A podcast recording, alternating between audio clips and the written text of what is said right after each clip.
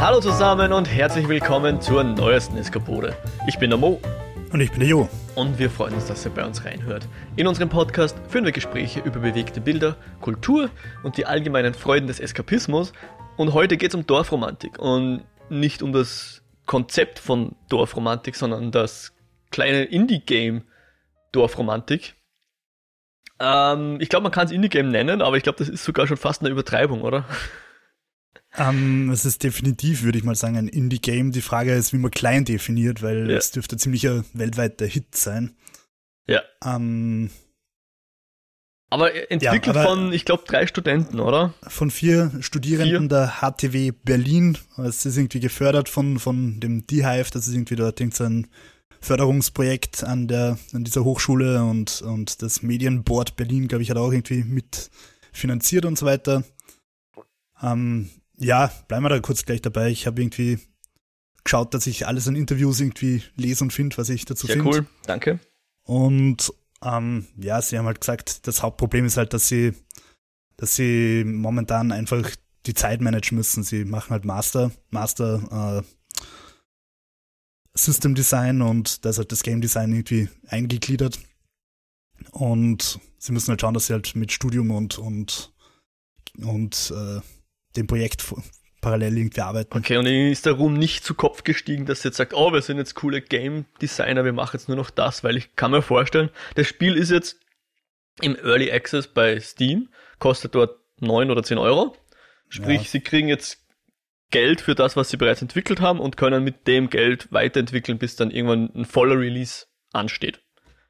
Das ist so der, der Plan hinter solchen Early Access Games. Ähm, ich glaube, wir haben schon mal kurz darüber geredet, du bist nicht so der Fan davon, gell? Oder war es vielleicht äh, off-Mic sozusagen, vielleicht hast du es nur so gesagt, du bist nicht so der Early Access-Fan. Ich, also ich habe jetzt in meinem Leben genau zwei Early Access Spiele gekauft. Das eine ist ähm, im Townscaper und Townscaper habe ich, also da habe ich auch dieses YouTube-Video dazu gemacht.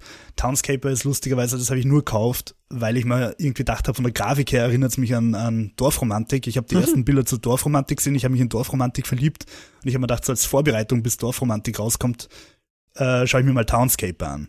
Mhm. Und spielmechanisch ist es natürlich was komplett anderes, aber vom, vom Vibe und vom Feeling her finde ich, ist es doch recht ähnlich. Okay, cool. Und genau. Und, ja, das ja. waren halt die einzigen Early Access Spiele, die ich in meinem Leben gekauft habe, weil ich irgendwie halt so das, erstens sehe nicht ein, warum ich viel Geld für äh, Beta-Version zahlen soll. Ähm, und zweitens äh, habe ich halt auch genug Videos zum Beispiel von Baldur's Gate 3 gesehen, die halt einfach ärgstens in der Gegend rumklitschen. Mhm. Und das ja, ist auch ein Spiel, was in der Early Access ist, oder? Das ist auch derzeit Early okay. Access, ja. Ja, also der, der, warum man zu Early Access greift, aus Konsumentensicht ist natürlich, weil es dann noch günstiger ist, ja. Und du kannst behaupten, du hast das Spiel schon in der Early Access unterstützt oder so, wenn du dir, wenn du daraus was gibst. Ähm, ich habe ein Spiel vorher gehabt, das war Parkitect, das ist so ein moderner Rollercoaster-Tycoon ähnlicher, ähnliches Spiel. Also nicht in ISO-Grafik, sondern in Unity 3D-Grafikmäßig halt. Ja, diese, diese typische Unity-Indie-Grafik mit diesem. Genau, mit Ambient Occlusion, eh hübsch, aber halt jetzt auch nicht super durchgestylt, aber auf jeden Fall nicht schier. Kann man nicht behaupten, dass das irgendwie schier wäre. Äh, und ich finde das ja, ich finde es an sich schon gut. Es kommt eben drauf an, wenn das Spiel un ultra unspielbar ist und eigentlich noch äh, so verpackt, dass es wirklich nicht Spaß macht, dann würde ich auch sagen, ist Early Access halt zu früh.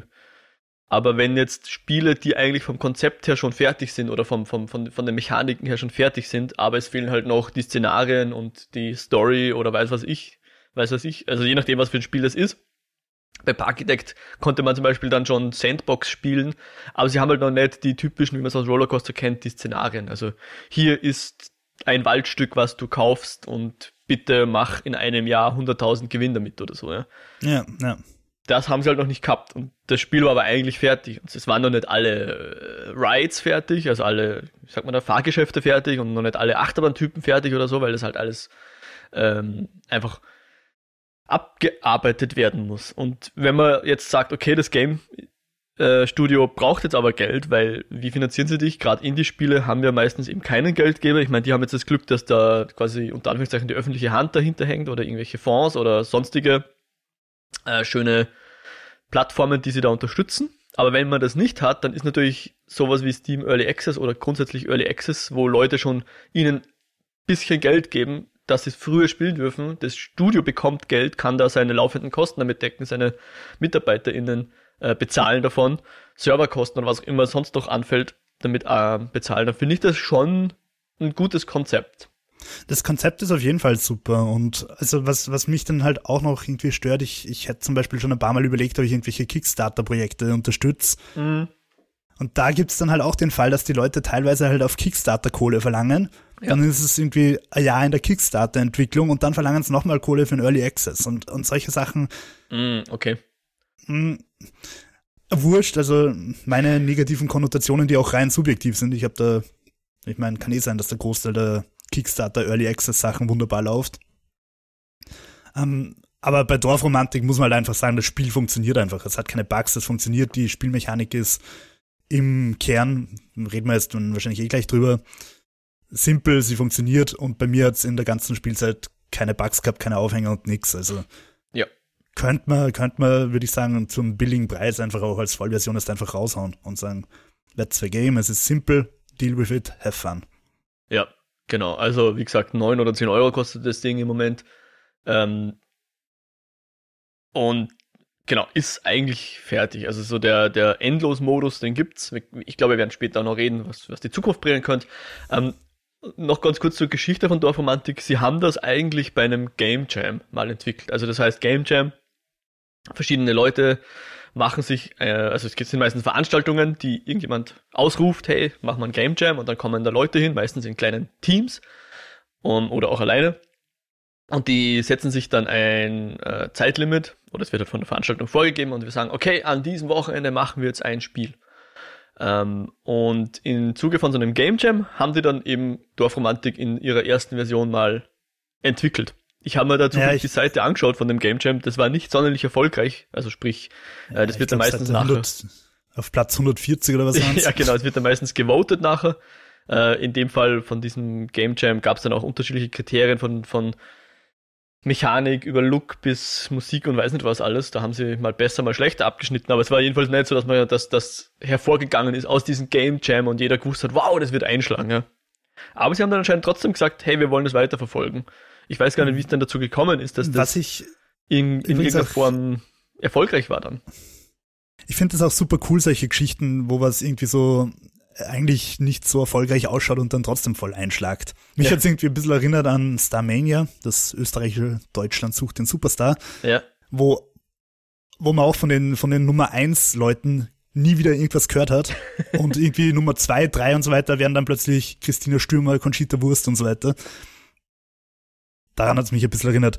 Ich habe auch ein bisschen was, also ich glaube, du meinst den Game Jam von itch.io, oder? Äh, nicht Doppelpunkt, itch.io. Wahrscheinlich, so ja. Indie-Plattform. Und da hat er in einem Interview gesagt, einer von ihnen, ähm, dass das eigentlich mehr Zufall war. Sie haben halt entwickelt und an dem Wochenende war halt zufällig, zufällig gerade auch der, der Game Jam. Okay. Und darum haben sie halt gesagt, wir machen das mit.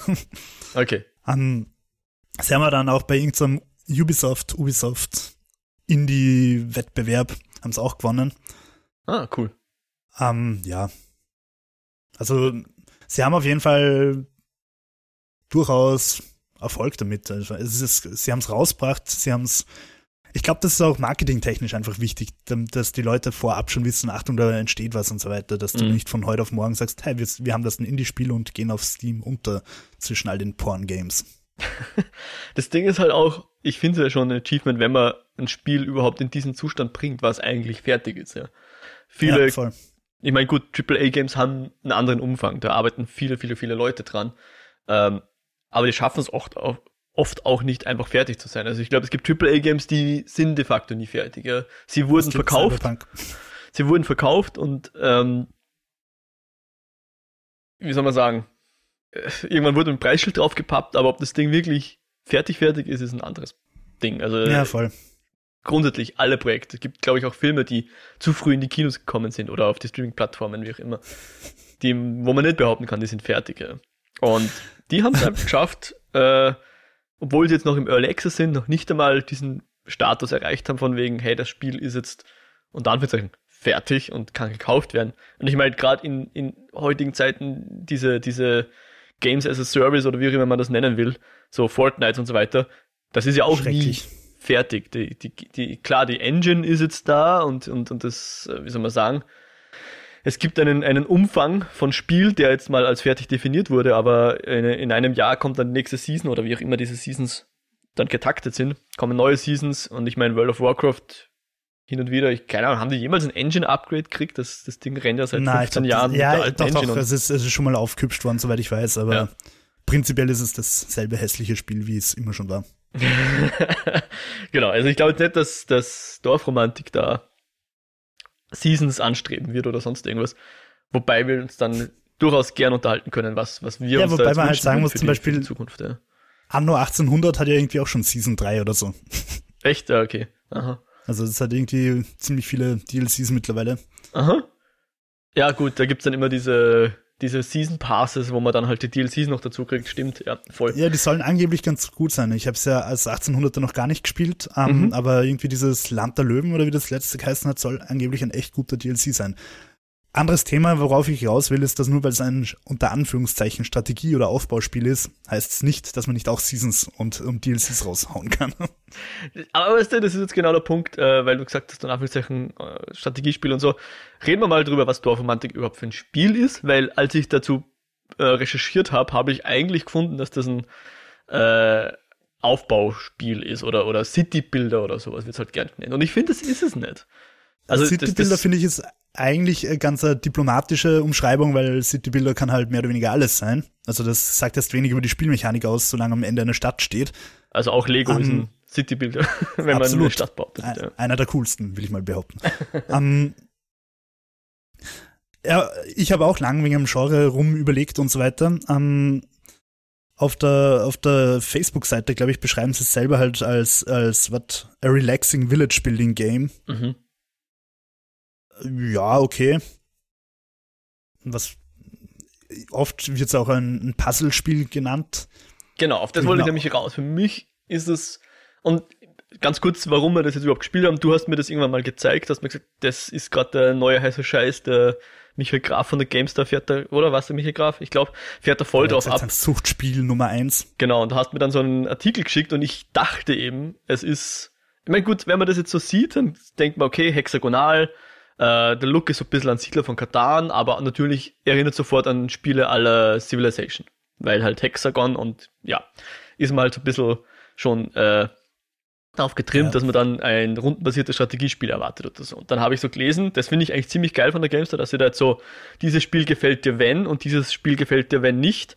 Und habe das gelesen unter dem Aspekt oder unter dem Hinter, im Hinterkopf hatte ich immer, das ist ein Strategiespiel, wo es aber passieren kann, dass man quasi in eine Sackgasse läuft oder so, ja, oder wo man oft neu starten muss oder irgendwie sowas. Steht halt dann da drin, mhm. was, was, dir gefällt und was dir nicht gefällt. Ja.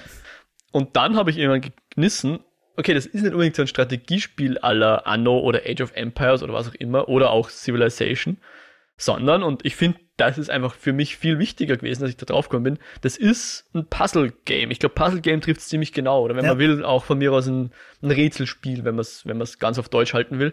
Ähm, aber für mich geht das in Richtung, ich sage jetzt mal, Sudoku oder Solitär oder vielleicht Tetris sogar ein bisschen. Äh, ich ich habe mir gedacht, ich hab mir gedacht ein, ein sechseckiges Domino. Domino, genau, mit, ja. Mit dem Unterschied, halt, mit dem Unterschied, dass du halt auch falsche Steine aneinanderlegen darfst, aber dann halt keine Punkte kriegst. Ja, genau, oder weniger, ja, voll. Beziehungsweise das einzige, oder ein, also nicht das einzige, aber das Beispiel, was mir eingefallen ist, weil Siedler von Katan ist nur optisch eigentlich dort ähm, aber ein Spiel, was mir eingefallen ist, ist Carcassonne, falls du das kennst. Da geht es auch darum, um. Plättchen aneinander zu legen, um dann große Dörfer oder große Wiesen oder was auch immer zu bauen.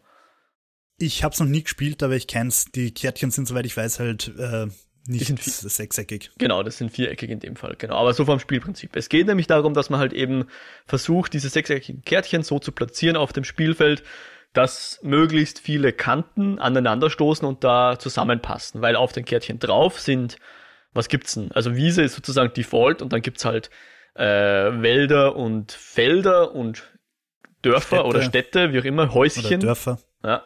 Und dann gibt's noch Flüsse und Schienen. Und die Flüsse und Schienen sind das einzige, die wirklich aneinander stoßen müssen. Also du kannst jetzt nicht einen Fluss in eine Wiese laufen lassen, sondern ein Fluss muss an Fluss stoßen. Es gibt mhm. aber auch einen See, der darf dann wiederum an alles anstoßen. und Schienen eben selbiges. Du kannst natürlich nicht eine Schiene einfach in der in Wiese enden lassen, die muss auch an eine Schiene anstoßen. Was man auch dazu sagen muss, es muss immer eine Karte an eine nächste angelegt werden. Also ich kann jetzt nicht sagen, okay, ich plane da ein Feld, ich leg, ich lasse jetzt ein Feld frei und leg's, leg's ins Nichts. Genau. Sondern sie müssen immer andocken. Und genau. manchmal habe ich mir echt schon gedacht, kann ich die nicht eine, eine Zeile quasi weiterlegen? Das, das wird perfekt passen, aber nein, es, also die Herausforderung ist halt, es muss immer zusammenpassen. Und natürlich kannst du dann Lücken lassen und Löcher lassen. Und ich glaube, wenn du auf Highscore-Jagd gehst, ist es auch recht notwendig, dass du quasi vorausplanst und sagst, okay, da will ich später einen Wasserbahnhof reinballern. Aber ja, also dieses mal langsam sich die Spielmechanik, es ist total simpel, aber bis man sie wirklich erarbeitet hat und wirklich auch so strategisch vorausplant und so, finde ich, ist es schon ziemlich challenging. Mhm. Ja, also wie, ich finde es eigentlich irre geil, wie simpel die Spielmechanik und doch wie, wie, um, wie fordernd oder umfangreich das Ganze ist. Ja, genau. Also ich, ich finde auch mein Vergleich, ohne mich jetzt selber zu loben, aber äh, mit Tetris ist es ungefähr dasselbe. Du hast eigentlich ein ziemlich simples Spiel, schau, dass die Formen ineinander passen und wenn sie ineinander passen, wirst du belohnt. Und wenn es zu lang nicht ineinander passen, dann ist das Spiel vorbei. Weil ähm, mhm. es geht halt darum, du hast am Anfang einen Stapel von Kärtchen ich glaube 40, 50 oder so in dem Dreh irgendwo. Ja, es liegt ein, ein, Kärtchen in der Mitte da. Ich glaube, das ist immer ein leeres Kärtchen. Und dann musst eine du halt Wiese. die, genau, eine, eine leere Wiese. Dann musst du halt die zufällig generierten 40, 50 Kärtchen da aneinander klappen, äh, legen.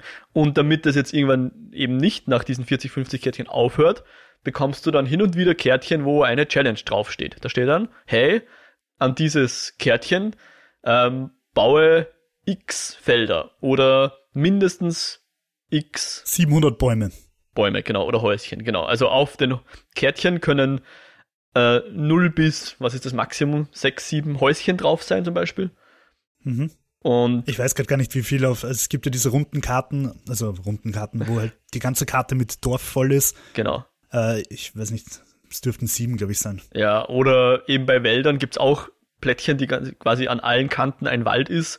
Äh, da sind dann halt, ich weiß es nicht, 20 Bäume drauf oder so. Also das ist nicht immer gleich. Und bei den Feldern geht es, glaube ich, maximal auf drei Felder pro Karte. Ja. Sprich, es ist schwieriger, äh, zehn Felder zu bekommen als zehn Bäume, weil zehn Bäume können auf einem Plättchen schon drauf sein. Aber da gibt es halt eben solche Challenges, einen Wald mit x Bäumen, äh, ein Dorf mit genau 14 Häusern zum Beispiel.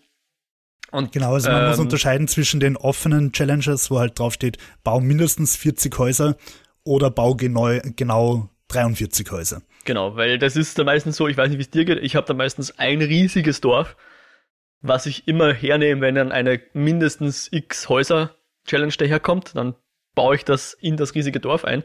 Aber sobald du dann eine kriegst mit äh, genau 20 Häusern und dein Dorf ist aber schon 21 Häuser, dann musst du halt ein neues Dorf anfangen, ja, weil dann wird sonst die Challenge kaputt gehen, wenn du die da einfach reinhängst, weil rückbauen geht halt nicht, ja.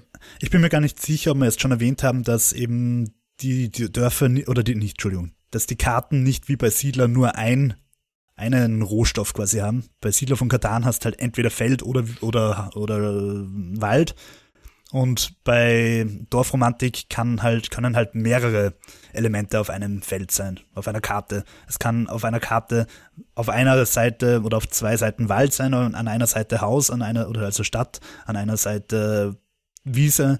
Und das macht das Puzzeln dann halt so knifflig, dass ich wirklich schaue, wo passt die Karte jetzt genau rein, weil je mehr Kanten abschließen, desto mehr Punkte kriege ich halt, je mehr Kanten zueinander passen. Genau. Also bis zu sechs Kanten können natürlich zueinander passen.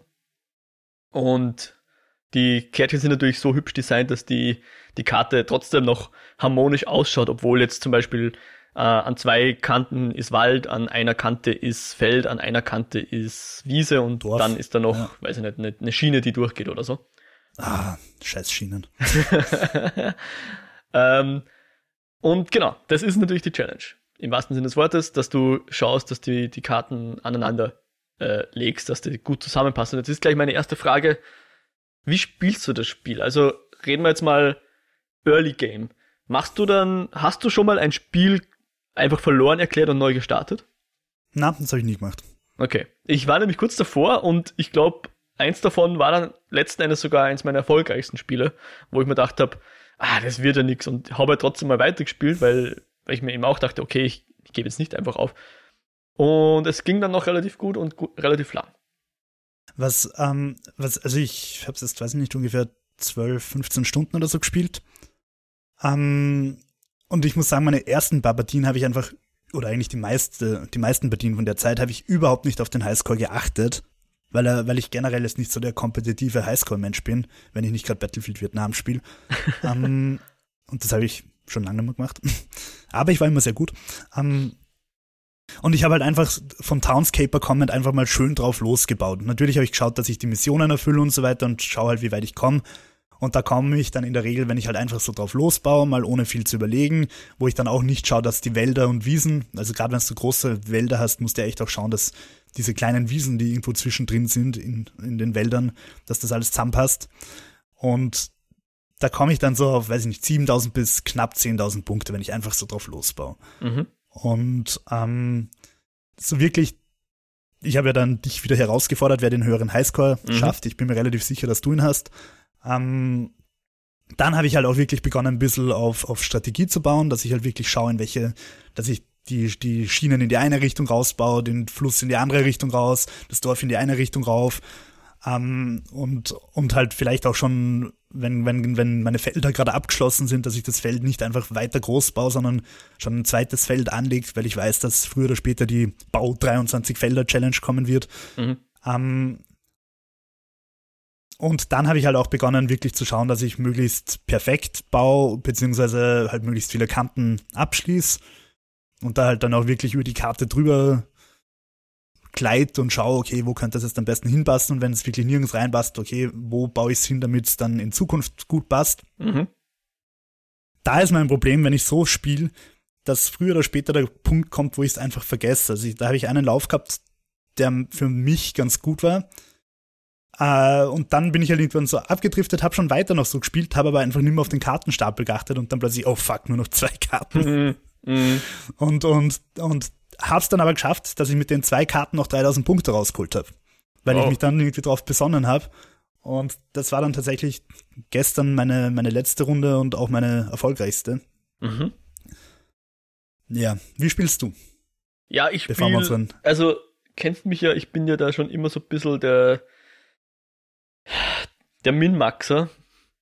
Ich habe relativ für mich, relativ bald für mich äh, wie soll ich sagen, festgelegt, dass ich quasi auch, wenn ich jetzt ein Kärtchen kriege, wo von mir aus fünf Kanten Wiese sind und eins Wald, dass ich dann wirklich ein Feld suche, wo genau ein Wald fehlt und der Rest Wiese ist. Weil die, die, die, wo viel Wiese ist, die laden natürlich dazu ein, dass man sie einfach irgendwo hingibt, irgendwo eine Lücke auffüllt, die sonst, ja, leer bleibt halt oder so. Ähm, was so ein bisschen die, das Spiel bewegt sich so genau an der Grenze von schön bauen und strategisch bauen. Und 90% der Zeit, wenn du strategisch baust, baust du auch schön. Mit der Ausnahme, dass du manchmal eben Löcher lassen musst, weil da ein spezielles Kärtchen rein muss, das du dann lang nicht kriegst oder so.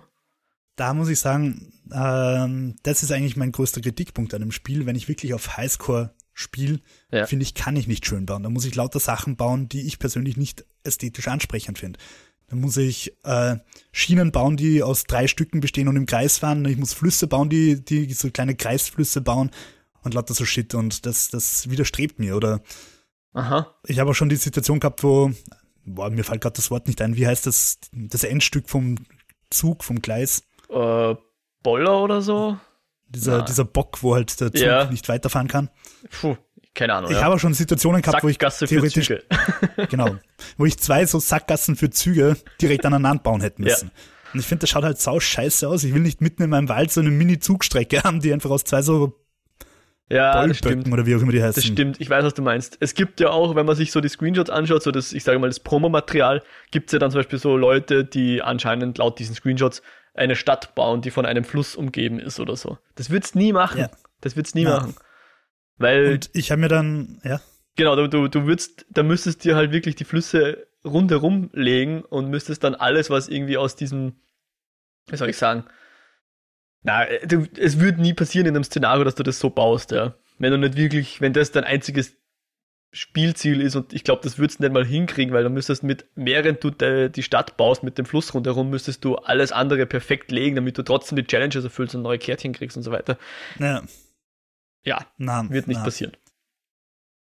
Wobei äh, ich halt auch zum Beispiel lang nicht kapiert habe, dass ich Kärtchen auch auf andere Wege kriegen kann, als Missionen zu erfüllen. Also dass ich halt Kärtchen auch kriegen kann, wenn ich jetzt zum Beispiel perfekt leg. Da kriegt man Kärtchen? leg, wenn ich perfekt lege, kriege ich eine Karte. Und das, und das ist eben, wenn ich nur noch zwei Wow. Karten habe und ich lege dann perfekt, dann bleibe ich, also dann bleibe ich auf zwei Karten. Oh, Und so, okay. das, das ist halt Krass. Das, Das wusste ich halt- jetzt auch nicht. extrem wichtig, weil vor allem später, wenn, wenn weniger Missionen kommen oder die Ja. Missionen halt extrem scheiße sind, Ja. wenn du dann strategisch spielst, kannst du halt echt überlegen, okay, versuche ich jetzt diese, dieses Dorf mit genau 15 Häusern zu bauen, Ja. wo ich halt dann wahrscheinlich vier bis fünf Karten äh, verballern muss und hoffen muss, dass ich halt auch die passenden Karten kriege. Ja. Oder baue ich halt nicht bei dem Dorf weiter und lege dafür eine perfekte Karte und bleib dann auf Null. Ha, Also verliere keine Karte. Das wusste ich gar Also- nicht. Weil ich habe also wenn's, und, und Mhm. vor allem, wenn es dann halt mit manchen Karten ähm, ein Loch füllst, wo dann rundherum drei perfekt abschließen, dann kriegst du halt drei Karten. Cool. Ja, das ist gut, dass du das sagst, weil das ist mir nämlich nicht aufgefallen. Das ist vielleicht so ein bisschen das, ähm, äh, wie soll man sagen, noch ein Punkt, wo sie verbessern können. Ich habe, also vor ein paar Tagen kam ein neuer Patch raus oder eine neue Version, wie auch immer man das sagen will. Da haben sie irgendwas geschrieben von wegen Feedback verbessern für Missionen, die Karten bringen oder irgendwie sowas. Aber ich muss zugeben, alles, was so unten rechts ist, mit Ausnahme der, der nächsten Karte, die ich mir anschaue, also der Karte, die ich gerade lege, äh, kriege ich wenig mit, ja. Also ich kriege eher das mit, was in der Mitte passiert. Wenn du die Karte legst, dann poppen da ja auch auf plus x Punkte, je nachdem, ob die jetzt perfekt war. Und es poppt auch auf, dass die perfekt war. Aber dass ich da eine Karte kriegt hätte ich noch nie verstanden, also noch nie, das Feedback ist noch nie bei mir angekommen, dass ich da eine Ja, Karte ja. Also da können Wobei sie sicher ich noch ein bisschen bessern an der UI, dass da das Feedback ein bisschen eindeutiger ist oder das, das, die Belohnungen. Ja. In dem Fall stimmt's. Prinzipiell finde ich, ist das aber eine der Stärken des Spiels, dass, ähm, also nicht, dass du da kein Feedback kriegst, sondern dass du halt zum Beispiel, wenn du den Wald drehst und der dann halt per, also gut anliegt, dass er dann gehighlightet wird, diese ganzen Geräusche und so weiter. Also die, die Userinnen, Userführung finde ich ist prinzipiell ziemlich gut. Das ist Und, richtig. und genau. was ich eigentlich auch geil finde, ist, dass du dir halt manche Sachen schon erarbeiten musst. Also ich war nach dem Tutorial oder nach dieser kurzen Erklärung, es wird dir prinzipiell, glaube ich, sogar alles gesagt, also wie die Missionen funktionieren oder so. Mhm. Bei irgendwas habe ich dir dann mal geschrieben, weil ich mich nicht auskennt habe. Ich weiß nicht mehr, was es war. Also äh, mit, den, mit den Missionen, die genau X sein müssen. Da haben wir mal kurz geschrieben. Ja, genau, oder, oder, oder die Missionen, die, wo 15 plus Fahndel auf einer Karte ist. Das heißt, du musst genau 15 Häuser bauen und sie abschließen, die sind ziemlich tricky. Oh, wirklich? Ja, du hast, du hast die offenen Missionen, also die 15 plus, das heißt, du musst mindestens 15 hinbauen. Du hast Ja, aber nach genau abschließen musst du 15. nie was. Doch, doch. Bist Es gibt, sicher? es gibt welche, ja. Und, da, und wenn du halt eine Mission erfüllst, dann geht so eine Fahne auf. Ja. Die Fahne bedeutet, wenn du das Gebiet abschließt, also wenn du jetzt zum Beispiel die Stadt schön beendest, also dass wirklich überall Endstücke sind, dann kriegst du nochmal extra Punkte. Und es gibt Missionen, wo 15 plus so eine kleine Fahne am Missionsziel drauf ist. Ja. Und da habe ich die eine oder andere Mission verkackt, unter Anführungszeichen, weil du, die, weil du da halt die letzten Häuser dann so setzen musst, dass es halt abgeschlossen ist. Und das ist, Schau, das habe ich auch nicht gecheckt. Okay. Ha. Ungustiös. Das sind sehr ungustiöse Missionen, meiner Ansicht nach. ich glaube, ich habe die einfach ignoriert und nur das gemacht. Also entweder genau die Dörfer oder dann eben mein, mein riesiges Mammutdorf offen lassen einfach. Die Fahnen, ich weiß gar nicht, was ich, was ich mir bei den Fahnen gedacht habe. Ich dachte einfach, das ist, hey, wenn du die Mission machst, dann kriegst du ein schönes Fähnchen, freu dich drüber. Na, die, die Fahnen bedeuten, also wenn du dann über die Fahne drüber fährst, zum Beispiel jetzt beim Feld, du hast ein, ein Riesenfeld Ja. mit 57 Feldern Ja. und du fährst über die Fahne, dann zeigt es dir alle, alle gelben Ränder an, also wo du quasi noch Felder anlegen könntest. Ja. Und wenn du jetzt überall an diese gelben Felder, sagen, sagen wir mal, ein Feld plus Wiese anlegst, sodass das Feld halt überall abgeschlossen ist und überall in Wiese übergeht, dann kriegst du nochmal extra Punkte. Ah. Na schau, da. Okay. Ja, da, da wäre vielleicht doch ein bisschen, ich meine, du sagst jetzt, dir hat's gefallen, dass du dasselbe erarbeitet hast, aber ich hab, ich hätte, Ja, glaub ich ich, ich schon, hätte noch 100 es Jahre spielen können, hätte Reiz nicht rausmacht. Gecheckt. Okay. Also, ich meine, wir haben jetzt von den, von den Challenges geredet, die so auftauchen. Die sind halt quasi Teil der Kärtchen. Es kann, kann zu einem Kärtchen hören, dass da eine Challenge drauf ist. Ähm, aber es gibt ja dann auch noch immer. Die rechts oben Challenges. Genau, die rechts oben Challenges. Es gibt immer drei randomisierte Challenges. Und das ist so für mich ein bisschen das, das Komische. Also entweder das ist noch ein Bug ähm, oder ich habe was nicht ganz verstanden. Aber es gibt zum Beispiel eine Challenge, schließe fünf Spiele mit 5000 oder mehr Punkten ab. Ja. Ja. Und ich bin ziemlich sicher, dass ich schon mindestens drei Spiele über 10.000 geschafft habe oder so. Das sind halt die, wo, wo man sich dran erinnert, wo ich weiß, ah, da war ich gut. Und bei mir steht das immer noch bei zwei von fünf. Ich okay, weiß nicht warum. sicher. Also vielleicht. Also äh, es gibt ja auch zum Beispiel das schließe, bau einen Wald mit 100 Wälder, äh, mit 100 Bäumen oder 1000 Bäumen oder was auch immer. Aber das zählt ja dann nur, wenn du in diesem Spiel genau diese Challenge kriegst, ja. Also sprich, wenn ich okay. jetzt im Spiel A einen Wald mit 10.000 Bäumen baue, aber diese Challenge nicht da ist, ich glaube, dann zählt das, zahlt das da nicht ein. Aha, also du meinst, du meinst, das oben zählt nur, wenn, wenn ich dann halt wirklich die Karte krieg, Wald plus 100 Bäume. Ja, ich weiß es jetzt nicht. Keine Ahnung, wie das genau ist. Ich habe es ehrlicherweise auch nicht verstanden. Ich bin jetzt, also die letzten Challenges, nein, nein, nein, die ich nein, Entschuldigung, das ist, glaube ich, falsch ankommen, sondern es gibt diese, nennen wir es mal globalen Challenges, die du ja auch im, im Menü nachschauen kannst, wo du da stehst. Und die bringen dir dann neue Skins für manche, für manche Felder, wenn du die erfüllst, ja, die rechts oben es Challenge. Gibt ein Menü. ein bisschen Ich meine es gerade ernst. Ja, also. Dieses Startmenü, wenig. da gibt's, da gibt's Resume, also Spiel weiter. Ja. Start neu und Quit. Da gibt's äh, ein Menü. Ich, vielleicht, ja, irgendwo gibt's da eins. Ich überlege gerade, wo das eigentlich ist. Vor allem, was, was ich auch nicht checkt habe, wenn wir schon im Menü, also in diesem Startmenü sind, da ist ganz oben dein Highscore. Mhm. Und drunter ist Hashtag 40.500. Ja, ich glaube, das heißt, dass du die 40.000 beste Person ja, im und Dorf ich, ich, ich habe irgendwie lang gedacht, dass das der Tageshighscore ist, weil ja, wurscht. Ja, jetzt habe ich eh schon verraten, ich bin irgendwo auf 40.500 oder so. Also ich glaube, das ist dein bestes Ergebnis. Wie gut ist das weltweit? Ja. Ähm, naja, genau, aber es gibt eben so diese globalen Challenges. Ähm, und ich glaube, die in die zahlst du nur ein, wenn sie auch aktiv sind in diesem Spiel. Bei dem, ja, bei dem ja. Schließe okay, 5 ja, über 5000 ab, ich weiß nicht, wie das gezählt wird, ob dann. Aber ich habe das Gefühl, dass bei mir die, ich habe jetzt ehrlicherweise auf die nie so genau geachtet, aber ich habe das Gefühl, dass die bei mir eigentlich immer mitgenommen werden in die nächste Partie. Okay, vielleicht. Vielleicht, ja. Nein, ich bin nicht ganz sicher, wie es funktioniert, aber was ich nämlich gestern, äh, auf das wollte ich eigentlich raus, gestern oder vorgestern habe ich eine Partie gemacht, äh, nein, ist glaube ich schon vorvorgestern gewesen. Ähm, da habe ich die, die Puzzle Challenge bekommen. Hast du die schon mal gesehen, die Puzzler Challenge? Die ist sehr ja. eigenartig gewordet, finde ich. Ähm, übrigens Nach 50 perfekte Felder, oder das ist das? Naja, es, es steht drin, schließe 50 Felder oder lege 50 Felder, wo nicht zwei Felder nicht aneinander passen oder irgendwie sowas. so mit, mit doppelter Verneinung und, also es steht eben nicht da, mach sechs perfekte Felder, sondern, und das habe ich dann gecheckt, jedes Feld, das an ein anderes Feld anstößt, muss passen.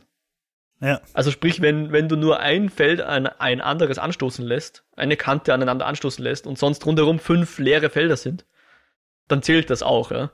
Und dann habe ich diese Challenge verfolgt und habe es tatsächlich geschafft, ähm, die bis auf 150 hochzuschrauben. Also jetzt seit dem letzten Patch geht's ja so, wenn ich jetzt die erste Challenge schaffe von dieser Reihe, dann kommt automatisch die nächste Challenge. Früher muss ich dann das Spiel theoretisch neu starten und wieder auf dieselbe mhm. Challenge warten. Jetzt geht das immer weiter. Also die fangen an mit 25, dann 50, 100 und ich habe es dann echt geschafft, dass ich die bis 150 hochschraube in der Partie.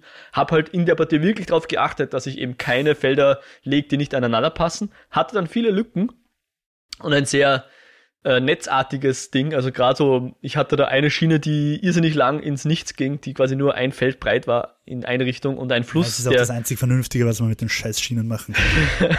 und ein Fluss, der sehr weit ins, Nicht, also ins Nichts ging. Ähm, die halt meine so meine meine Catch-all waren. Ich hatte auch ein ein Flussgebiet, das ich versucht habe schön zu machen oder nicht schön, aber das halt so ein bisschen ein eine Au war sozusagen, wo mehrere verzweigte Flüsse aneinander oder nicht aneinander stoßen, aber die halt ein, ein Gebiet bilden, wo aber auch sehr viele Lücken drin waren und so. Ähm, und die Partie war eigentlich relativ gut und das erklärt natürlich, wenn du, wenn du das so machst, dann hast du natürlich zwangsläufig viele perfekte Felder und das erklärt vielleicht auch, warum ich da doch relativ weit gekommen bin. Obwohl Ja, ich nicht Achtung, so die sind nicht unbedingt. perfekt. Die sind nicht perfekt. Perfekt sind sie, wenn du in die Lücken dann welche Ja, ja. reinlegst, die alle passen. Das ist mir schon klar. Aber du machst dann zwangsweise auch welche zu, die vorher noch offen waren. Und dann kriegst du das Kärtchen, oder? Genau. Ja. Wenn wirklich alle sechs Seiten halt Genau, perfekt Genau, abgeschlossen genau. Also nicht beim Legen sind sie selten perfekt, das stimmt. Also es ist selten so, dass da ein Feld, also ein, ein wie soll man sagen, wenn man das letzte Puzzlestück legt, dann stößt ja dieses, dieses letzte Puzzlestück an vier andere Felder an. Oben, unten, sind. Genau, links, rechts. und da kriegst du dann ein, zwei perfekt im Idealfall und kriegst dann halt die extra Karten. Genau, da, das ist selten, dass man wirklich nur ein Loch auffüllt und da passen dann alle sechs Felder. Aber Ja. was halt oft ist, dass äh, ein, ein eins schon da liegt, wo nur noch ein Feld frei liegt und an dieses eine freie Feld legst du dann ein passendes Kärtchen an. Dann wird natürlich das alte Feld, was jetzt vervollständigt ist, ein perfektes Feld. Sowas passiert Ja. dann halt öfters, weil du vorher halt schon geschaut hast, dass du es immer an mindestens ein, zwei, drei, vier, fünf Felder schon richtig anlegst. Und wenn du das Ja. sechste Feld auch noch zumachst, dann kriegst du halt perfektes Feld. Und Ja. das ist relativ gut gegangen. Da habe ich eben ein mindestens 150, dann hält, hört das Ding auf zum Zählen, deswegen weiß ich jetzt, wie viel es dann letzten Endes waren.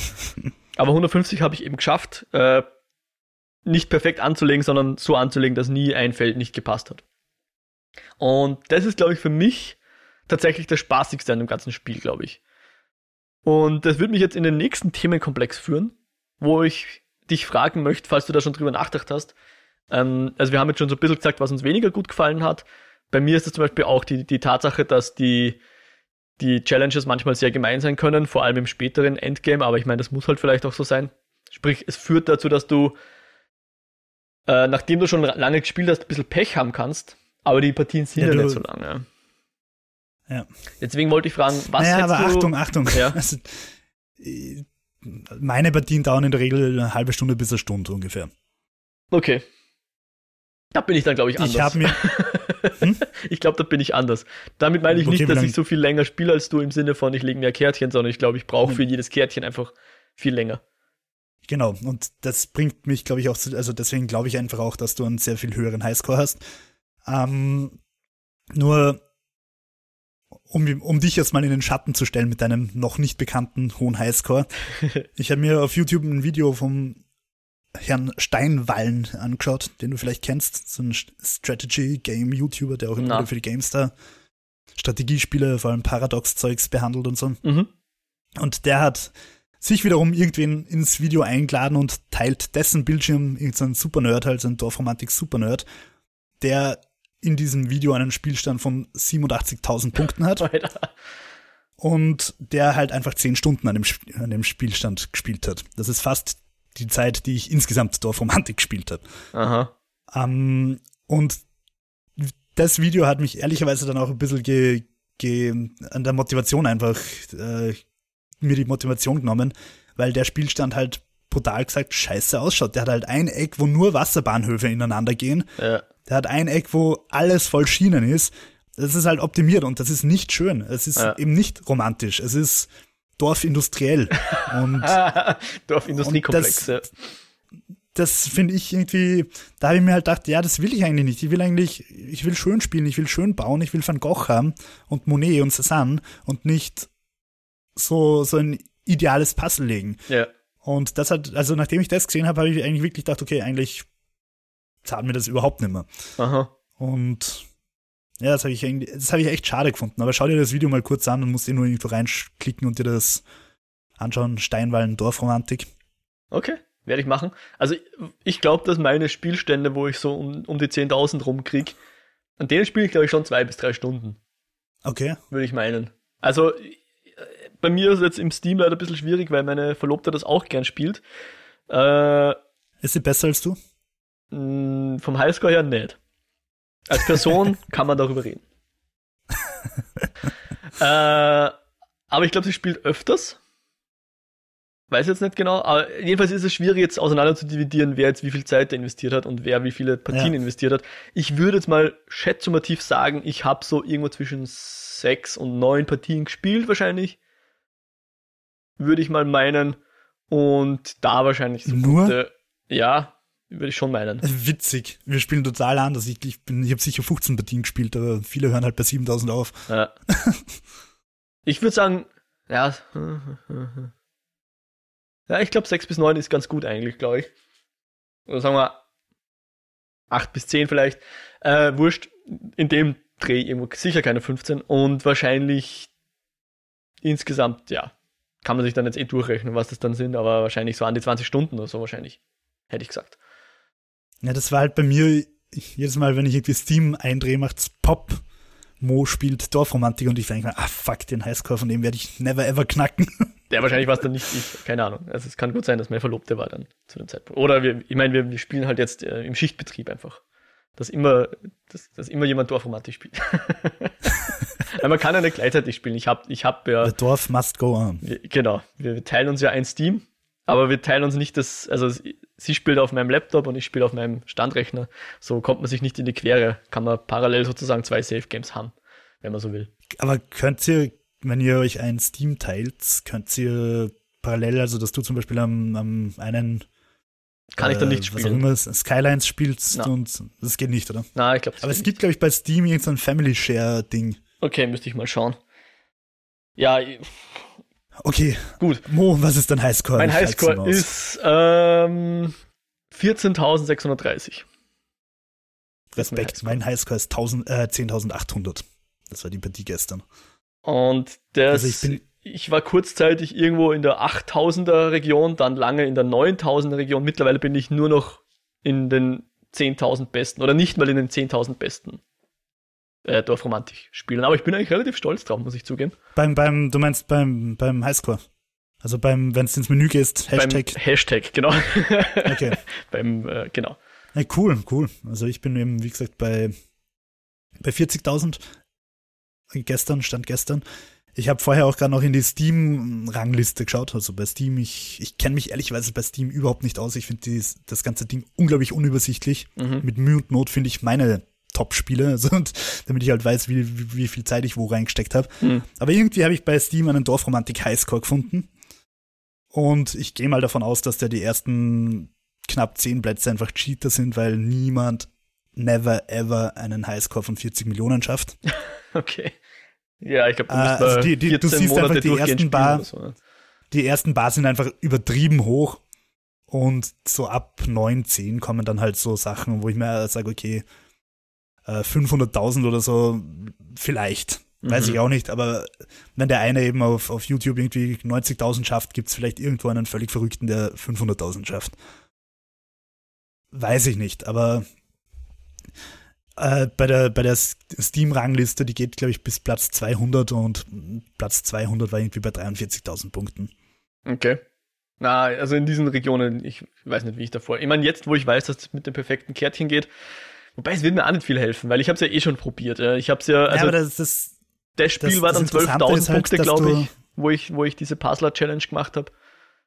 Aber die ist dann auch relativ schnell zu Ende gegangen, weil dann hatte ich halt sehr viele offene Challenges äh, und wenn du wirklich perfekt legen willst, dann ist es schwierig, die Städte weiterzutreiben, ja, weil da musst du halt dann wirklich entweder nur noch diese Stadt rundherum Karten kriegen oder Stadt und Leer, aber wenn du dann Stadt- und Waldkarten kriegst, die dann noch passend anzusetzen, sodass die, die große Stadt größer wird oder genau die, die x Häuser zusammenbringst, ist dann echt schwierig. Da habe ich dann eh aufgehört zum Schluss drauf zu achten, ähm, die gut anzulegen, aber ich habe es dann trotzdem die Challenges nicht fertig gekriegt und dann rennen die halt die Karten aus, ja. Ja, das, das Interessante ist halt, und das habe ich auch aus diesem Steinwallen-Video ein bisschen, äh, wenn du halt irgendwie in den höheren Regionen bist, punktemäßig, dann hast du halt weniger Challenges mehr, also weniger mhm. Fahnen-Missionen. Und die, die du kriegst, musst dann halt einfach abwiegen. Du musst halt einfach sagen, bringt es mir jetzt mehr, wenn ich die Karte da oben anlege? Mhm bei meiner Challenge oder bringt es mir mehr, wenn ich einfach eben die Karte perfekt setze und damit auf Null bleibe oder halt drei, im besten Fall drei Karten dazu kriege oder so. Ja. Also da, da, da muss dann halt einfach durchrechnen, was zahlt sich mehr aus, die Mission weiter zu verfolgen oder halt perfekt zu legen. Und der sagt halt, in diesen hohen Regionen ist eigentlich das Perfektlegen das Wichtigere. Okay, gut zu wissen. Ja, vielleicht hätte ich, hätte ich da meinem Kurs treu bleiben müssen und nicht irgendwann umschwenken müssen auf, ah, jetzt muss ich schnell, schnell die Challenges fertig kriegen, damit ich noch weiterspielen darf. Ähm, jetzt wollte ich eigentlich vorher schon den Themenwechsel machen, aber wir haben jetzt natürlich den, den, den Highscore-Komplex noch aufgemacht, der eh auch ganz gut passt jetzt, glaube ich, nämlich ähm, wie würdest du das Spiel jetzt noch tweaken oder verbessern? Oder hast du Wünsche, was jetzt, jetzt ist das Ding noch in Early Access, wir besitzen es ja jetzt sozusagen. Alles, was jetzt noch dazukommt, ist ja, sind ja für uns Geschenke, weil ich glaube, unsere 10 Euro haben wir gut rauskriegt, ja, oder? Ja, locker. Genau, und deswegen, also was, auf was freust du dich jetzt, dass die Entwickler noch dazu bauen? Angekündigt also haben sie ja den Kreativmodus, oder wie auch immer der jetzt genau heißt. Ja, also sie haben, sie haben den Kreativmodus angedeutet, oder halt mehr oder weniger gesagt, den können sie sich gut vorstellen, so ein Sandkastenmodus. Ähm, ich bin mir ehrlicherweise nicht sicher, ob der nicht ein bisschen auch die Motivation dann nimmt. Also Aller diese, Sims diese Challenge, dass die die, oder? Ja, genau. Hm. Ja, wobei ich, also Sims 4 ist ja mein, mein most played Steam-Game. Ja. Und die meisten von meinen Spielständen sind einfach Motherload-Spielstände, weil ich halt trotzdem einfach bauen und Spaß haben will. Okay. Ähm, also ein bisschen eine Challenge, glaube ich, ist schon notwendig. Ähm, ja, bin gespannt, wie sie den Kreativmodus machen werden. Diesen Sandkastenmodus. Ähm, sie haben selber angekündigt, die Spielmechanik wird sich nimmer verändern. Was halt noch kommen soll, sind mehr Kärtchen, mehr Biome. Okay. Mhm. Sicher auch mehr Skins und so Zeug. Ähm, ja, Biome sind ja rein optisch, oder? Wenn ich das richtig verstehe. Dass halt dann Ja, der. Boden eher grau aller Island ist und die Felder eher rot oder lila. Ich Ja, habe gestern, glaub. glaube ich, Frühlingsbiom oder so freigeschalten. Keine Ahnung, Oh, cool. was das genau heißt. Also was sich die Leute scheinbar wünschen, ist Schnee. Okay. Kann, könnte ich mir irgendwie auch nett vorstellen. Ja, wir haben ja vorher von Seasons geredet, da habe ich mir schon gedacht, irgendwie wäre es schon cool, wenn das. Das ist so ein bisschen bei Animal Crossing auch so, ja. Dass äh, hin und wieder ändert sich äh, die Jahreszeit unter Anführungszeichen. Also das kann jetzt sein, jetzt war zum Beispiel das Kirschblütenfest, da waren halt wirklich Kirschblüten, die rumgeflogen sind und deine Bäume haben halt, also deine Obstbäume, haben, haben so diese hellrosa Blüten gehabt. Im Winter schneit's, im Sommer ist halt dann, keine Ahnung, Sommersturm vielleicht mal oder ein bisschen Wetter. Sowas in dem Dreh. Ja, aber ich denke mir, würdest du das dann so machen, dass die dann perfekt abschließen müssen oder dass halt einfach, wenn du jetzt zu Halloween startest, dass es dann eher spooky ist und Geister rumschwirren und dass es halt einfach nur optisch ist?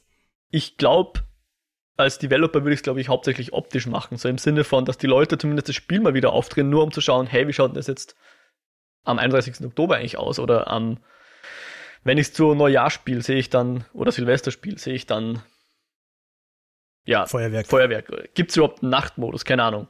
Sowas wäre schon Mhm. cool. So ein bisschen wie, wie auch bei Ja, aber- Witcher 3 zum Beispiel. Einfach so dynamisches. Also gerade bei Schnee denke ich mir, wäre es halt schon cool, wenn es richtige Schneekarten einfach gibt, wo du dann halt einfach so einen, so einen Nordpol baust. Mhm. Wo du dann irgendwie Schienen, stell dir vor, du hast Schienen und die sind dann auch noch komplett eingeschneit oder Schiene auf der einen Seite Schnee, auf der anderen Seite Wiese. Alter, ich hasse Schienen. Okay, also das Ähm, heißt, Schnee wäre dann ein eigenes Feld. unter Rein, von rein spekuliert jetzt könnte ich mir halt vorstellen, dass du dann halt wirklich wo so Schneegebiete baust. Ja. Was ich mir persönlich wünschen würde, wären Berge. Und da Aha. stelle ich mir die Berge so vor. Also man sieht das am Norddeutsche gemacht. Es ist einfach sehr, sehr flach. Äh, ich stelle mir die Berge so vor wie bei der Modelleisenbahn. Da gibt es so Plastikberge, die einfach nur so 20 Zentimeter lang sind mit einem Tunnel, den es dann über so zwei Gleissegmente von der Modelleisenbahn so drüber steckst. Und so, dass, dass es halt einfach so eine Karte gibt mit einem so einem, so einem spitzen Berg quasi. Okay. Und wenn's wenn's richtig cool wäre, wenn ich einfach mal fantasieren darf, würde ich es mir halt so vorstellen, wenn du da erst einen zweiten Berg anlegst, dass es dann wie bei Townscaper der Algorithmus die beiden Berge einfach verbindet. Aha. Dass dann so quasi wirklich Gebirge machen könntest. Ja. Und im Idealfall dann halt auch mit Tunneln und so weiter. Also ich würde Berge ganz cool finden. Okay. Weil es mir einfach ein bisschen zu norddeutsch ist, Also ich glaube, Berge ist, ich hatte da selber nicht drüber nachgedacht, du hast voll recht. Und Berge kannst du, glaube ich, auch die Mechanik nochmal extrem erweitern, indem du nämlich sagst, du machst jetzt ein oder zwei oder drei Höhenvariationen. Also sprich, Zum Beispiel, ja. Ebenen ähm, ändern die Höhe nicht, aber es gibt dann, äh, wie sagt man da, Gefälle oder Steigungen und an die Steigungen kannst du dann quasi oben eine Ebene anbringen oder seitlich auch eine Steigung, aber du kannst jetzt seitlich an eine Steigung keine Ebene anlegen. Und dann Ja, ma machst du quasi Plateaus oder eben Gebirge oder wie auch immer. Und das könnte ich mir echt gut vorstellen, ja. Da kannst du, glaube ich, nochmal ordentlich äh, Schwierigkeit auch reinbringen, wenn du dann quasi auch schauen musst, passen die Kärtchen sozusagen von der Topografie aneinander. Ja. Und Das wird dann der DLC Bayerische Berge. Borgische Berg. Äh, ja, cool, coole Idee. Und natürlich so Szenarien bieten sich natürlich an. Ich meine, doof gesagt, Kaschuk Szenario oder, oder Tatooine-Szenario oder whatever, ja, da kannst du dann, glaube ich, sehr, sehr abcashende Szenarien generieren. Ähm, ja, ganz brutal und ich will die lieben Entwickler auf keine dummen Ideen bringen, aber theoretisch könnte man halt so Microtransactions, Notre Dame und, und Festung Hohensalzburg und Wiener Riesenrad und Schieferturm von Pisa und so Shit könnte man eigentlich, also so ja. Special-Kärtchen. Aber grundsätzlich wäre schon cool, so ein bisschen, ich sage jetzt mal, es gibt ja schon diese Spezialkärtchen mit äh, ein Dorf, wo ein Brunnen in der Mitte ist oder so. Aber ich finde die noch, nicht noch so, nicht die sind noch nicht so schön, dass ich, dass ich mir jetzt denke, wow, die werten jetzt mein Dorf wahnsinnig groß auf. Aber wenn du so für bestimmte, ich sag mal, wenn es schwierige Challenges gibt, die kommen und du schaffst die, dass du dann vielleicht als Belohnung eben ein Riesenrad kriegst oder so, was du in dein Dorf reinbauen darfst oder was dann in dem Dorf entsteht oder so. Sowas wäre schon cool, ja, so ein bisschen auch optische Belohnungen sozusagen. Eben nicht nur ein Fähnchen, ja, was aufgeht oder so. Aber ich finde das prinzipiell eigentlich cool, dass du halt diese Sachen freispielst, die Wassermühle und ja. den Brunnen. Grundsätzlich ja. Und das Reh. Du ja. hast das Reh, ich habe das Reh nicht. Ich sehe immer deine. Ja, deine ich glaube, das Reh hat, hat die Martina freigespielt, nicht die selbst. ich habe auf jeden Fall kein Reh. Und ich bin ein bisschen eifersüchtig auf euer Reh. um, ähm, und ich finde es schon cool, weil, weil, weil um, wir haben vorher über das Genre geredet, du hast gesagt Puzzle. Ja. Und ich wage einen völlig verrückten Genre-Vergleich. Ich sage, es hat auch Roguelike-Elemente. Weil du, also Roguelikes sind meistens zufallsgeneriert. Wenn es Game Over hast, fangst wieder neu an und du nimmst meistens bei Roguelikes ein bisschen was in die nächste Runde mit. Also es ist nicht jedes Mal wieder bei Null anfangen, sondern es kann schon sein, dass du halt irgendwie manche Waffen behalten darfst oder so. Oder Fähigkeiten oder sowas, ja. Wir mhm. können jetzt drüber streiten, ob das dann ein Roguelite oder ein Roguelike ist. Auf jeden Fall, ich finde, es ist ein Roguelike Town Building Puzzle. Sehr schön. Gefällt mir gut. Und, und das finde ich eigentlich schon eben cool, dass du halt die Wassermühle freispielst und in der, dann, okay, dann hast du halt Game Over, aber in der nächsten Partie findet sich in deinem Stapel dann irgendwo die Wassermühle. Vielleicht. Ja. Das, das ist es so. Das meinst du ja, oder? Ja. Ja, genau. Oh, geil wäre eine kleine Vergnügungsparkkarte. So die du irgendwo in die Stadt anbaust, wo du dann halt so ein kleines Riesenrad hast und so eine kleine Achterbahn oder so. Ja, voll. Und die Achterbahn Der ganze Look ist ja so ein bisschen, würde ich sagen, so ein bisschen 1905 mäßig. Also es gibt Weltausstellung. Ja, also so, da wird halt so ein kleiner Vergnügungspark mit Holzachterbahn und so wird schon auch geil reinpassen. Ja, definitiv. Ich fände ja auch, also ein Kärtchen, was man glaube ich hinzufügen muss fast, also ich erwarte mir das schon, ist eine Brücke oder, oder, also es gibt ja Schienen, die über Flüsse drüber fahren und es gibt ja auch Flussbrücken, die über Schienen es drüber gibt gehen. Schienen, die über Flüsse drüber fahren? Nein, ich meine in echt jetzt, Entschuldigung. Das fehlt als so, Kärtchen.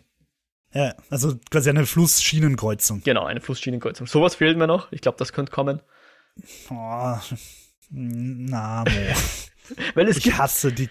Ich meine, gut, das da müssen wir ja auch noch drüber reden, was deine Lieblingskarte ist. Ja. Aber, aber, aber die, die, ich hasse die Karten, wo einfach so ein blöder eine Flussbiegung an eine gerade Schiene oder so führt. Ja, eh, aber jetzt stell dir vor, dass wir ein, dann ein kriegst Fluss du immer drei von denen am Stück, dann hast drei und dann kannst dreimal diese geschissene äh, Schienenkurve und, und drei Flussmündungen irgendwie dann irgendwie deppert aneinander kombinieren.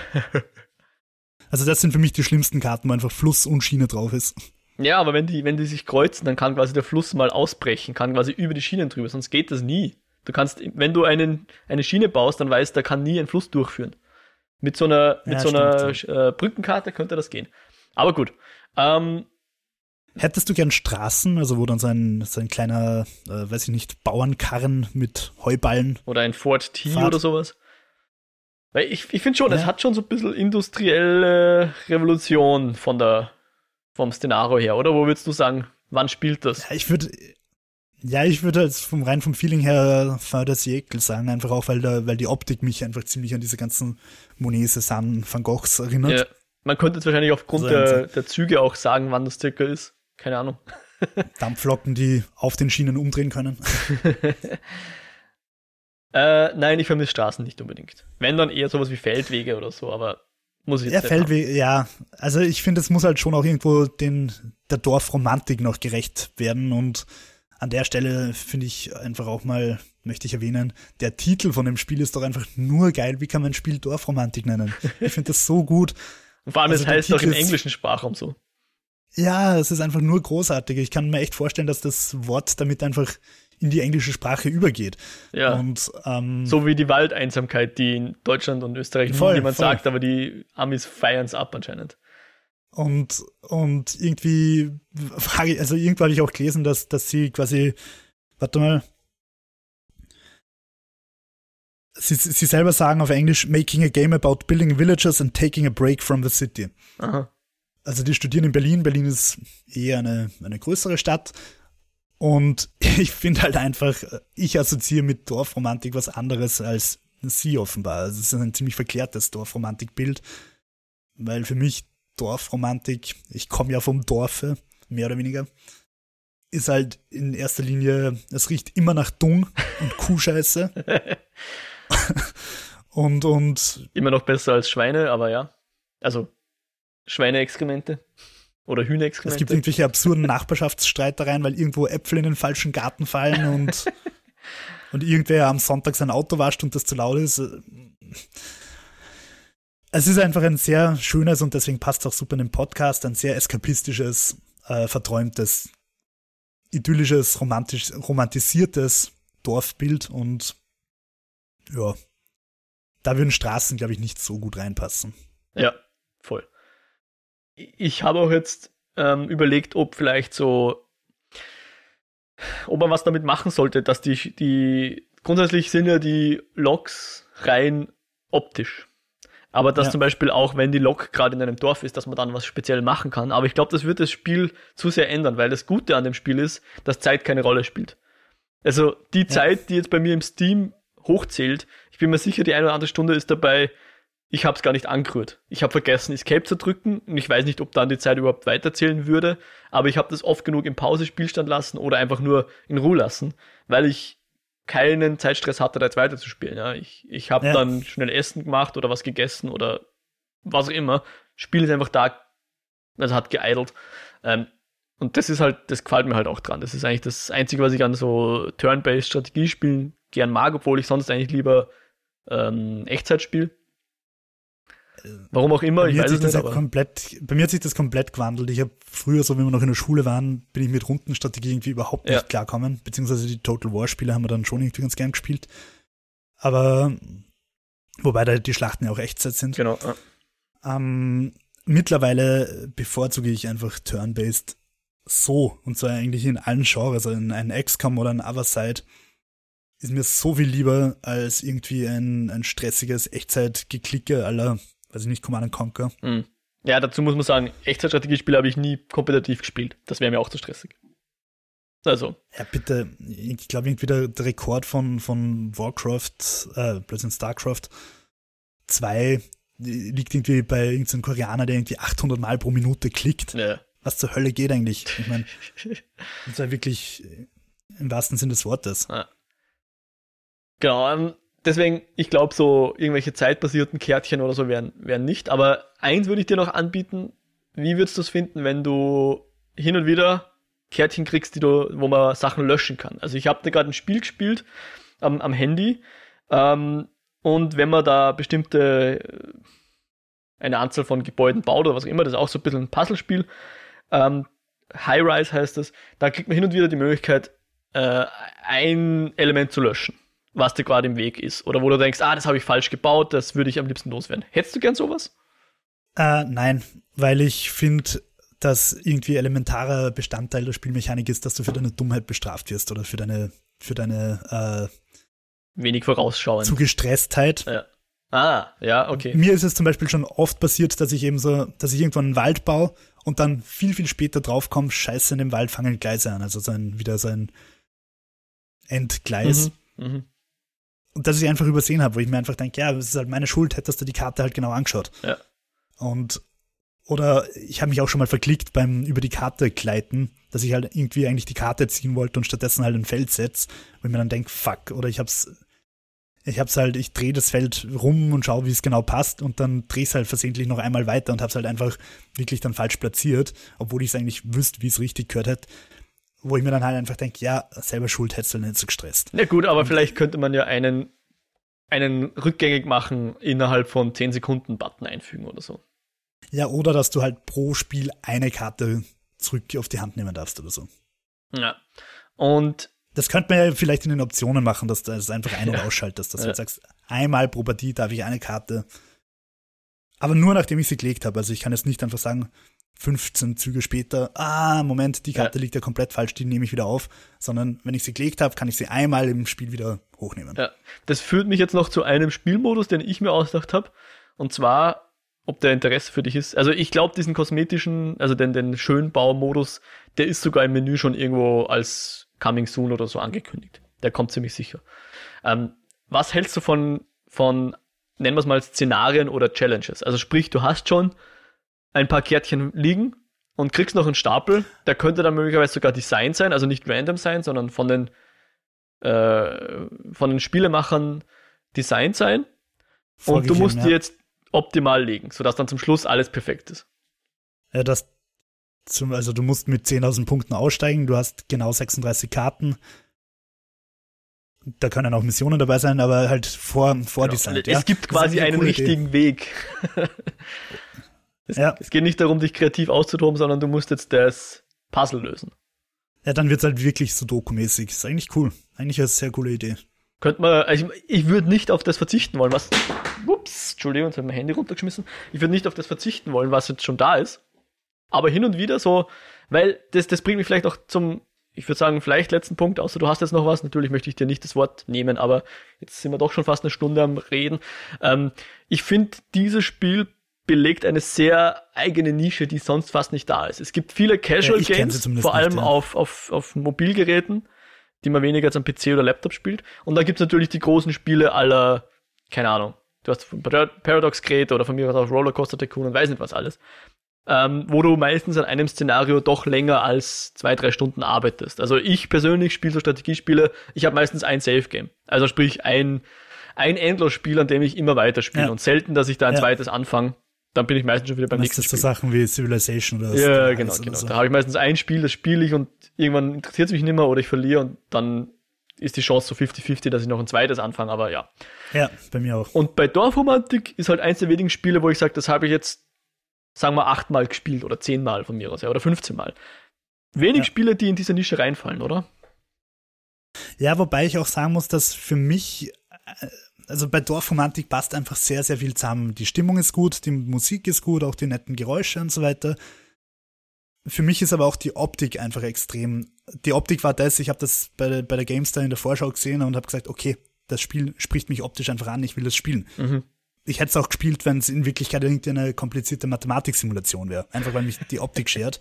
Weil der Preis nicht so hoch ist, da passt einfach alles zusammen. Und wenn das Spiel jetzt eben zum Beispiel in dem Look wäre wie Parkitect oder alle anderen Indie-Unity-Strategie-Dinger, mhm. dann hätte ich es never ever gespielt, weil ich diesen Look ehrlicherweise nicht mag. Okay. Also da müsste das Spiel schon unglaublich überzeugend sein, dass ich es dass ich's dann gespielt hätte. Aber für Dorfpuzzeln hätte ich das nicht gemacht, wenn das nicht diesen romantischen Impressionismus, Vorkubismus-Look gehabt hätte. Okay, sehr schön. Ja, es ist, es ist wirklich sehr hübsch und sehr meditativ und eben, wie gesagt, ich finde es super, dass es diese Nische besetzt von, es ist nicht so casual, dass ich damit mich nur 10 Minuten beschäftigen will, sondern schon länger, aber es ist ja nicht so überbordend, dass, dass ich Schwierigkeiten habe, ein zweites Spiel anzufangen. Also ein, ein, ja. ein, ein neues Spiel anzufangen. Cool. Also wir sind begeistert von Dorfromantik, holt euch, solange es noch in Early Access ist, weil es ist fertig. Das ist die 10 Euro wert. Ähm, Lasst uns ja, wissen. Es wäre auch 15 Euro, 20 auch, Euro wert, meiner Meinung nach. Ja, wahrscheinlich. Aber ich glaube, da hätte ich schon länger überlegen müssen. Aber, also, solange ich es nicht gespielt gehabt hätte, natürlich. Ähm, genau. Mich würde es voll interessieren, ob es jemand von euch da draußen gespielt hat, weil ich muss zugeben, ohne Jo hätte ich es, glaube ich, sicher nicht gespielt. Ähm, wir hoffen aber, dass, dass wir euch da jetzt äh, vielleicht auch etwas Neues gezeigt haben, was ihr noch nicht kanntet und jetzt vielleicht Lust drauf habt. Wir würden uns freuen. Lasst es uns wissen. Äh, wenn euch Dorfformatik überhaupt nicht gefällt, lasst es uns auch wissen. Wäre auch interessant. Wenn euch die, die Eskapoden gefallen oder ihr Feedback habt, lasst auch uns das wissen. Ihr habt viele Möglichkeiten, uns zu erreichen. Ähm, es gibt zum Beispiel die E-Mail-Adresse eskapoden.kinofilme.com. Ihr könnt uns auf der Website einen Kommentar hinterlassen, kinofilme.com slash eskapoden. Da gibt's immer unter den Beiträgen zur Sendung die Möglichkeit, drunter zu kommentieren. Ihr könnt uns auch auf Twitter erreichen, at Eskapoden und natürlich auf den Plattformen eurer Wahl, Spotify, Apple Podcast, im RSS-Feed, wo auch immer es Möglichkeiten gibt zu kommentieren und zu reviewen. Wir würden uns sehr freuen. Und persönliche Empfehlungen sind auch sehr gern äh, gesehen, gehört, gelesen, wie auch immer. Ähm, ja, Jo, wenn man dich jetzt noch weiterverfolgen will im Internet, wo tut man das am besten? Ja, einerseits natürlich wie immer auf Twitter at whiterabbit360. Andererseits möchte ich jetzt einfach auch auf den YouTube-Kanal hinweisen, der frisch begonnen wurde. Jo Meyerhofer, M-A-Y-R Hofer. Auf YouTube, ähm, da habe ich eben letztes Mal ein Townscaper-Video gemacht, wo ich einfach fünf Minuten über Townscaper spreche. Ich bin jetzt gerade dabei, ein fünf Minuten Video über Dorfromantik zu machen, wo tatsächlich noch eine Information drin sein wird, die wir jetzt nicht besprochen haben und die ich jetzt bewusst auch nicht mehr uh, sagen werde. Ja, schaut's rein. Ähm, und wenn diese Eskapode veröffentlicht wird, wird auch das Video auf YouTube unter Dorfromantik in fünf Minuten zu finden sein. Würde mich sehr freuen, wenn sich das Leute anschauen und mir ein Like oder so dalassen oder einen Kommentar. Und ein Abo natürlich. Und ein Abo natürlich und den ganzen anderen YouTube-Scheiß. ja, und natürlich freue ich mich auch, wenn uns da wäre, auf Twitter oder so, at Eskapoden antweetet Feedback gibt, uns liked, uns seinen Freunden und seinen Mamas empfiehlt. und äh, ja, Mo, wo findet man dich? Ja, ich bin zwar auch auf YouTube, aber dann nur passiv konsumierend. Am besten, man erreicht mich auf Twitter. Da bin ich at Modrag, Modrag mit einem CW Cäsar. Äh, wer noch mehr von mir hören will, kann in den Lichtspielcast mal reinhorchen. Äh, den findet man auch auf kinofilme.com slash podcasts. Ich überlege gerade, über was wir geredet haben letzte Woche. Ah, Dark Waters, Mark Ruffalo, äh, legt sich mit einer bösen Chemiefirma DuPont an, die auf einer wahren Geschichte basiert. Teflon und so, Jo, kennst du Teflon? In, in der Herstellung ja, sehr. Hör auf, meine, hör auf meine Pfanne zu beleidigen. Schon wieder. Was? Ja. Was hat Mark Ruffalo gegen meine Pfanne? Jedenfalls, genau, wer, wer noch mehr Podcast mit mir hören will, kann da gerne mal reinhorchen. Ansonsten hoffen wir natürlich, ihr seid beim nächsten Mal wieder dabei. Wir hoffen, es hat euch gefallen. Wir hoffen, euch geht's gut. Gehabt euch wohl. Macht es gut. Auf Wiederhören. Ciao, ciao.